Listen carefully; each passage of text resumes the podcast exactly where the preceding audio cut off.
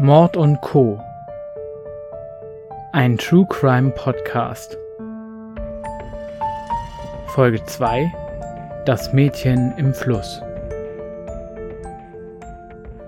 Hallo und herzlich willkommen zu der zweiten Folge von Mord und Co. Ganz am Anfang möchte ich mich erstmal bedanken für alle Leute, die die erste Folge angehört haben und die mir auch Feedback gegeben haben. Ich hätte niemals damit gerechnet, dass die Folge so oft angehört wird und dass ich so viel Feedback bekomme, vor allem positives. Das hat mich echt ein bisschen überwältigt und deswegen vielen Dank dafür. Für alle, die jetzt zum ersten Mal dabei sind, ihr könnt mir natürlich auch euer Feedback zu dieser Folge senden. Das geht einfach per Mail. Meine Mailadresse ist mordundco.podcast.gmail.com oder auch über Instagram. Da gibt es noch relativ neu eine Seite von diesem Podcast, mordundco.podcast. Der könnt ihr gerne folgen. Dann kriegt ihr auch immer gesagt, wann die neueste Folge online kommt. Und ihr seht vielleicht das ein oder andere Bild passend zum Fall. So auch zur jetzigen Folge, denn ich war auf Recherchetour und habe ein paar Fotos für euch gemacht. Die findet ihr auf Instagram. Und da könnt ihr mir natürlich auch persönliche Nachrichten schreiben. Die werde ich auf jeden Fall lesen und auch beantworten. Alle Links und Adressen findet ihr auch nochmal in den Show Notes. Und dann möchte ich mich auch bei meiner Arbeitskollegin Katrin bedanken. Sie hat die erste Folge von Mord und Co. gehört und hat sich direkt Gedanken gemacht, welchen Fall aus dem Westerwald man noch besprechen könnte. Wir bleiben für diese Folge auch im Westerwald, denn ich habe einen Fallvorschlag von Katrin übernommen und ihr werdet auch Katrins Stimme hören können, denn ich konnte sie und ihre Freundin Sandra als Zeitzeuginnen befragen und ein paar Ausschnitte aus diesem Interview hört ihr heute. Bevor ich jetzt mit dem Fall loslege, spreche ich aber nochmal wie in der ersten Folge eine Triggerwarnung aus, denn auch heute geht es um den Mord und den sexuellen Missbrauch an Minderjährigen. Wenn euch solche Themen also triggern, hört diese Folge lieber nicht. In den Shownotes findet ihr auch nochmal die Telefonnummer von dem Hilfetelefon und die Internetseite mit mehreren Informationen dazu. Jetzt starten wir mit der zweiten Folge von Mord und Co. Das Mädchen im Fluss. Die Woche vor Ostern 1979. Romantisch gelegen befindet sich der Campingplatz Heimbau und Ehrlich direkt am Fluss Nister. In den Osterferien füllt sich der Platz wie immer mit Stammgästen und Dauercampern. Eigentlich ist es jährlich dieselbe Gruppe, die da zusammenkommt. Man kennt sich untereinander. Auch die zwölfjährige Beate und ihre Eltern kamen jährlich über Ostern zum Campen nach Heimborn-Ehrlich. Das blondgelockte Mädchen fand immer schnell Anschluss bei den anderen Kindern und half den Erwachsenen bei den Aufgaben, die beim Campen ebenso anfielen. Man kann sagen, sie war ziemlich beliebt. Viele der Camper kamen und kommen wahrscheinlich auch immer noch aus dem benachbarten Nordrhein-Westfalen. Sie wollten und wollen wahrscheinlich dem Alltagsstress und dem städtischen Leben entfliehen, um im kleinen und ruhigen Ortsteil Heimborn ehrlich zu entspannen. Es ist ja so, dass sich viele Stadtkinder überhaupt nicht wirklich vorstellen können, wie es ist, als Kind auf dem Land zu leben. Und selbst ich als Dorfkind habe mich gefragt, als ich den Fall recherchiert habe, wie Kindheit auf dem Land eigentlich am Ende der 70er Jahre ausgesehen hat. Ich konnte ja zum Glück mit den Zeitzeuginnen Sandra und Katrin reden. Sie waren damals ein bisschen jünger als Beate und wohnten in Nachbardörfern von Heimborn-Ehrlich und beide haben mir erzählt, wie ihre Kindheit damals so aussah. Kindheit vorher war natürlich unbeschwert. Wir waren richtige Natur-Dorfkinder. Uns ging es gut. Wir durften hin, wo wir wollten. Es ist anders gewesen wie heute zum Beispiel. Niemand fragte, wo man war. Es hat jeder im Dorf auf uns Kinder aufgepasst. Wir waren eigentlich sehr behütete Kinder auf dem Dorf und das war eigentlich sehr schön. Ich kann mir gut vorstellen, dass Beate damals auch ähnlich frei in der Umgebung des Campingplatzes gespielt hat. Mit zwölf steht man ja normalerweise auch nicht mehr unter der Dauerbeobachtung der Eltern und kann vielleicht mit Freundinnen alleine auch mal spielen gehen. Und so muss es auch am 15. April 1979 gewesen sein. An diesem Ostersonntag haben mehrere Kinder beobachtet, wie Beate in den weißen Kadett eines älteren Herrn stieg und danach nicht mehr zurückkehrte. Sofort startete die große Suche nach dem jungen Mädchen. Man hat damals alle Campingwagen, den Parkplatz und sogar den Fluss untersucht, konnte aber keine Spur von Beate finden. Ziemlich schnell wurde auch die Polizei unterrichtet, die sofort mit einem Großaufgebot anrückte. Über die ganzen Feiertage waren mehrere Polizisten, die Feuerwehr und weitere Hilfskräfte im Einsatz, aber leider ohne Erfolg. Zwei Tage nach dem Verschwinden von Beate gab es einen Aufruf in der Rheinzeitung, der Regionalzeitung des nördlichen Rheinland-Pfalz. Die LeserInnen sollten sich melden, wenn sie sachdienliche Hinweise geben könnten oder das Mädchen gesehen hätten. Offensichtlich war der Aufruf nicht erfolgreich und niemand hat Beate gesehen. Der damalige Kriminalhauptkommissar Gerhard Starke erinnert sich in seinem Buch Mehr werdet ihr nicht finden, dass die Kriminalpolizei Koblenz schon frühzeitig informiert wurde, da man ein Verbrechen nicht ausschließen konnte. Das Buch ist neben den Zeitzeuginnenberichten und den alten Rheinzeitungsartikeln von 1979, die ich im Kreisarchiv des Landkreises Altenkirchen durchschauen durfte, vielen Dank dafür, einer meiner Quellen für diese Podcast-Folge. Gerhard Starke schreibt darin über einige seiner spannendsten Fälle und versucht diese so authentisch wie möglich darzustellen. Ich nutze das Buch auch deshalb als Quelle, weil es einen inneren Einblick in die Polizeiarbeit gibt, den man in Zeitungsartikeln nicht bekommen kann. Auch wenn Starke einige Fakten umgeändert hat, damit man nicht auf den echten Täter schließen kann. Ich halte mich an gewisse Änderungen von Starke, aber versuche gleichzeitig ein detaillierteres Bild auf die Umstände von damals zu geben, als es der ehemalige Kriminalhauptkommissar in seinem relativ kurzen Kapitel tut. Gerade für die Auflösung des Falls beziehe ich mich dann aber doch vor allem auf das Buch, denn die regelmäßige Berichterstattung in der Rheinzeitung bricht irgendwann ab. Gerhard Starke war 33 Jahre bei der Mordkommission Koblenz tätig, hat über seine Fälle Bücher geschrieben oder auch in Podcast und Fernsehsendungen über diese berichtet. Starke ist im Januar 2021 im Alter von 76 Jahren gestorben. Natürlich packe ich euch alle Informationen zu dem Buch auch in die Shownotes. Die Suche nach Beate war sehr aufwendig. Es gab Medienaufrufe, Suchplakate und Lautsprecherdurchsagen, alles andere also als Westerwälder Alltag. Viele der Hilfskräfte verzichteten sogar auf den wohlverdienten Urlaub und man suchte fast 24-7 nach dem vermissten Mädchen. Die Kriminalpolizei ging damals schnell von einem Verbrechen aus, eine Entführung konnte man allerdings ausschließen.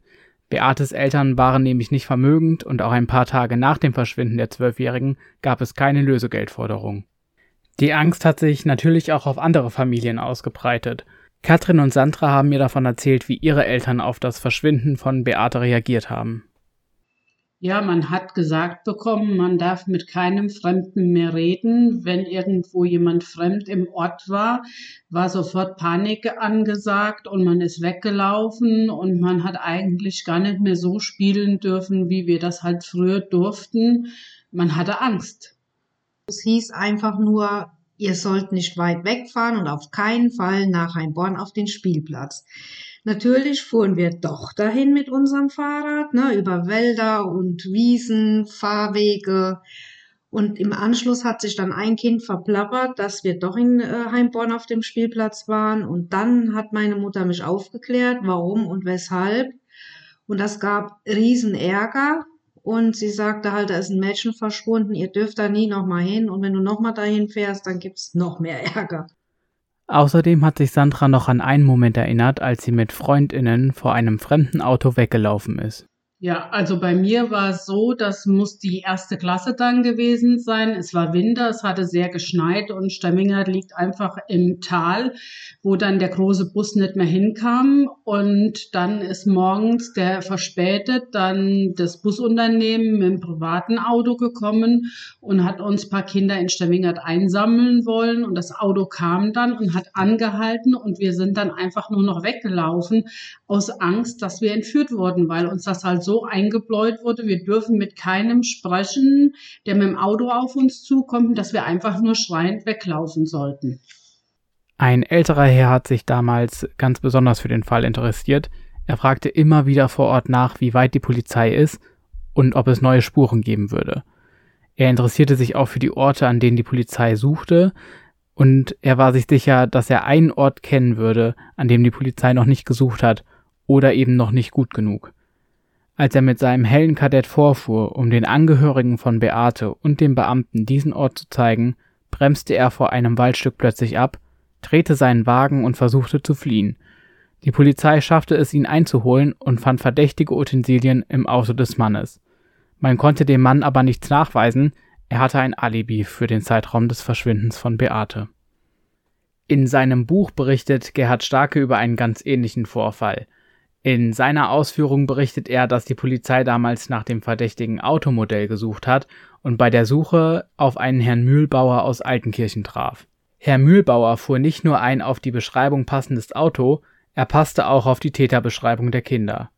Am und im Auto konnte man hingegen kaum Spuren finden. Lediglich im Kofferraum fand man einen Jutesack und Holzspäne, Utensilien, die Herr Mühlbauer wohl für das regelmäßige Holzholen braucht. Das Holz brauchte er für die beiden Kamine, sagte er aus. Das Sägewerk bestätigte die Aussage Mühlbauers und auch seine Frau war sich sicher, dass er zur Tatzeit zu Hause war.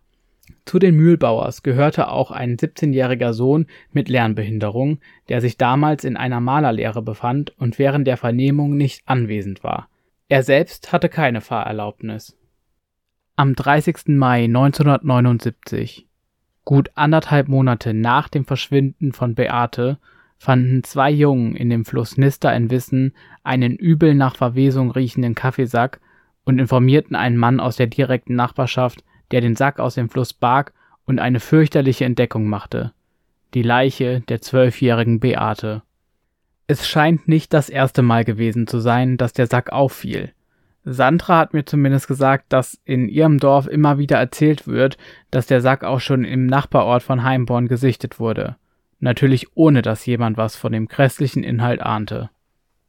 Ja, im Dorf wurde halt immer erzählt, dass dieser Sack in Stammingert irgendwo an der Nister gehangen hat und dann hat es ein Hochwasser gegeben und dann ist zwei oder drei Tage später der Sack dann bei Wissen, bei Hahnenhof gefunden worden. In der Gerichtsmedizin konnte nicht nur bestätigt werden, dass es sich um das junge Mädchen handelte, sondern auch, dass man von einem Sexualverbrechen ausgehen müsse. Als man die Eltern von Beate benachrichtigte, soll Beates Mutter so laut und schmerzerfüllt geschrien haben, dass alle auf dem Campingplatz sofort Bescheid wussten. In der Rheinzeitung gab es keine weiteren Angaben, denn die Polizei verfolgte damals wohl eine heiße Spur. Und noch vor Pfingsten konnte ein Mann aus Altenkirchen festgenommen werden. Wie heiß die Spur dann wirklich war, kann ich heute nicht mehr sagen. In der Rheinzeitung gab es zwischen Juni und Juli, also nach der Verhaftung, noch zwei Aufrufe. Die Polizei belohnte sachdienliche Hinweise mit bis zu 3000 Mark. Unter anderem suchte man auch nach den roten Klocks von Beate, die sie vor ihrem Verschwinden noch trug, die aber nicht bei der Leiche gefunden wurden. Nach den Aufrufen bricht die Berichterstattung in der Rheinzeitung ab. Ich konnte die Regionalausgaben noch bis August 1979 durchblättern, habe aber leider nichts mehr zur Auflösung des Falls in der Zeitung gefunden. Daher beziehe ich mich ab jetzt fast ausschließlich auf das Buch von Gerhard Starke, die Erläuterungen decken sich aber größtenteils mit den Aussagen mehrerer Zeitzeugen, mit denen ich über den Fall sprechen konnte. Laut Starke hatte man Herrn Mühlbauer damals wieder ziemlich schnell verdächtigt, Beate wurde ja in einem Sack gefunden und genau einen solchen Sack hat Herr Mühlbauer ja auch im Kofferraum. Und als man das Auto dann nochmal durchsuchte, fand man auch einen weiteren eindeutigen Hinweis. Ein blondes Haar im Innenraum. Sofort hat man dann Herrn Mühlbauer auf das Polizeirevier gebracht, um ihn dort zu vernehmen. Aber er hat nichts mehr gesagt. Weder während der Vernehmung noch bei der Gerichtsverhandlung äußerte sich Herr Mühlbauer zur Tat. Seine Frau hingegen erklärte nach einer eindringlichen Befragung, dass weder ihr Mann noch ihr Sohn zur Tatzeit zu Hause gewesen sind. Die Polizisten waren sich sicher, dass Frau Mühlbauer gar nicht so richtig verstanden hat, welchen Vorwurf man gegen ihren Mann erhob. Auch wenn man sich sicher sein konnte, dass der alte Mühlbauer, damals war er so um die 70 Jahre alt, der Mörder und Vergewaltiger der zwölfjährigen Beate gewesen sein musste, blieben die genauen Umstände der Tat zuerst ungeklärt, bis zur Vernehmung seines Sohnes. Der junge Mühlbauer sagte damals aus, dass er dabei gewesen sei. Sein Vater hätte ihn oft zu Fahrten mitgenommen, bei denen ein junges Mädchen entführt und missbraucht werden sollte. Der Vater wollte dem Sohn, der noch nie eine Freundin hatte, zeigen, wie man, Zitat, fickt. Der Alte wollte, dass ich das mal lerne, hat der junge Mühlbauer damals ausgesagt. Während den Fahrten lag der Sohn immer auf der Rücksitzbank. Man konnte ihn also nicht sehen. Und an dem Ostersonntag 1979 stieg wirklich ein Mädchen mit ins Auto. Während der Fahrt hat der alte Mühlbauer wohl mit Beate über Eis und einem Märchenwald gesprochen, dann ist Vater Mühlbauer wohl in einen Waldweg gefahren und hat dort gehalten. Während der Vater das Kind vergewaltigte, musste der Sohn Beate festhalten und ihr den Mund zuhalten, damit man die Schreie nicht hören konnte. Als der Vater seinen Sohn aufforderte, nun auch das Kind zu vergewaltigen, hätte der Sohn nicht gekonnt. Daraufhin nahm der Vater einen Stein und erschlug das Mädchen mit einem Schlag auf den Kopf. Gemeinsam verstauten Vater und Sohn das junge Mädchen in einem Sack, fuhren mit dem Sack im Kofferraum an die Nista und warfen die wahrscheinlich schon tote Beate in den Fluss. Weil er auf der Rücksitzbank lag, konnte der junge Mühlbauer nicht genau sagen, an welchen Stellen sich das Verbrechen zugetragen hatte. Nach der langen Zeit hätte man aber wahrscheinlich eh keine Spuren mehr finden können. Das Schwurgericht Koblenz verurteilte beide Mühlbauers, den Sohn zu vier Jahren Haft, den Vater zu einer lebenslangen Haftstrafe. Nach Angaben von Gerhard Starke, der hin und wieder mal etwas von Mühlbauer hörte, soll der alte Mühlbauer in seiner Haft täglich Prügel durch andere Häftlinge eingesteckt haben, ehe er später in der JVA starb. Wie sehr ein solches Verbrechen die Angehörigen des Opfers prägen und wie extrem die Situation nach diesem grausamen Verlust ist, kann man wahrscheinlich nicht mal im Ansatz nachvollziehen. Besonders wenn man sich anguckt, wie schon Außenstehende auf das Verbrechen reagieren. Sandra hat mir zum Beispiel erzählt, wie der Fall Beate ihr Leben auch heute noch prägt und welche Rolle die Angst spielt, die auch in ihre Erziehungsmethoden mit einfließt. Man hat immer irgendwo eine gewisse Angst, hat man. Und wenn man heute im Dunkeln irgendwo hergeht, man schaut immer mal hinter sich. Das ist einfach diese Angst, die man von Kindertagen hat eingebläut bekommen. Du darfst nicht irgendwo mit einem anderen irgendwo sprechen oder so. Da ist man dann doch schon sehr vorsichtig. Und das Ganze habe ich auch an meine Tochter mit weitergegeben. Es ist nicht mehr so, wie es bei uns war, wie wir eben schon gesagt haben, dass wir draußen im Wald gespielt haben und ganz unbeschwert. Das hätte ich bei meiner Tochter niemals zugelassen, aus Angst, dass mein Kind halt auch entführt würde. Das ist einfach das, was uns geprägt hat. Wäre Beate heute noch am Leben, wäre sie jetzt in ihren 50ern und man kann sich nur gedanklich ausmalen, wie ihr Leben verlaufen wäre, wenn sie nicht Opfer eines solch schrecklichen Verbrechens geworden wäre. Der Spielplatz, auf dem Beate entführt wurde, wurde nach dem Vorfall nicht mehr wirklich von fröhlich spielenden Kindern betreten. Ja, im Nachhinein muss man sagen, sind die Kinder nicht mehr dorthin gegangen. Somit war dieser Spielplatz einfach unbelebt und immer irgendwie für uns gruselig, also durch diese Situation.